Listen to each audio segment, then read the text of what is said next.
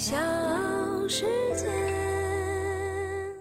各位朋友们，我用生命向你们保证，我今年一定能谈恋爱。但是用谁的命，我还没想好。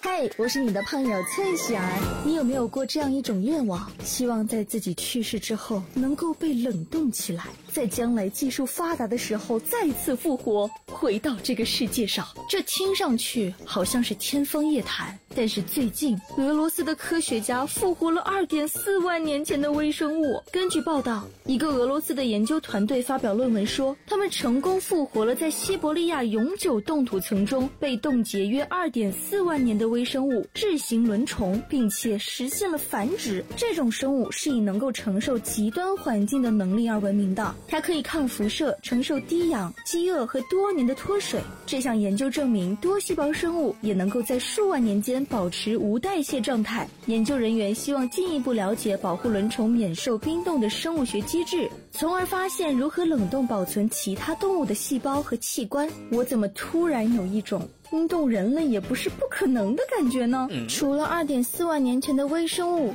一千年前的鸡蛋也被发现了。以色列谷物管理局宣布，考古学家发现了一枚保存较为完整的千年鸡蛋。考古学家表示，尽管用肉眼观察这枚蛋可能是空的，但他们还是决定把这枚鸡蛋送到实验室进行研究，看看它的内部是否仍然存有蛋黄。如果能够成功提取它的 DNA，将会对基因考古领域有很大的帮助。一千年前的鸡蛋和现在的鸡蛋长相有什么区别吗？从外貌上看，没啥区别。那么问题来了。到底是先有的鸡还是先有的蛋啊？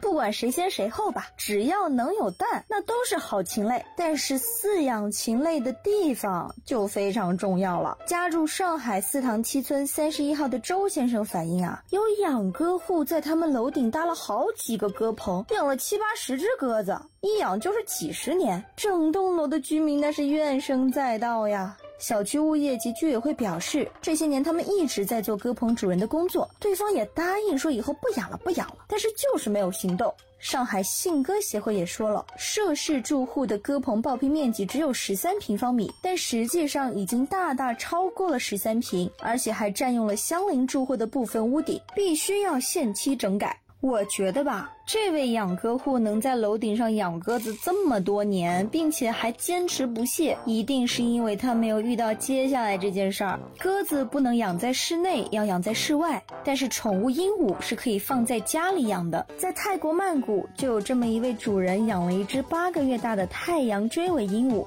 名字叫霜冻，还挺洋气。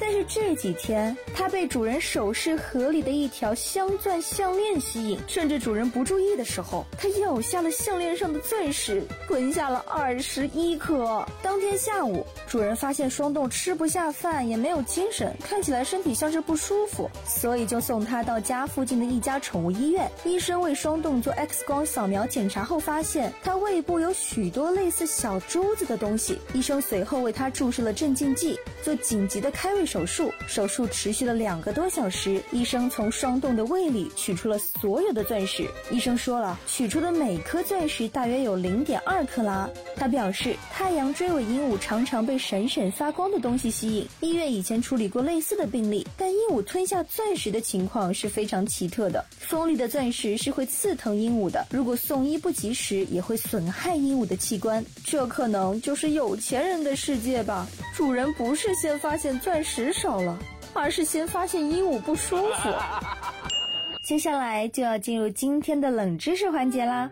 想要在纽约的地铁站里演奏音乐，是需要通过两轮面试的。第一轮是上传录像文件，第二轮是需要在中央车站的大厅公开竞演，有评委打分，合格后才可以在纽约地铁站里演奏音乐。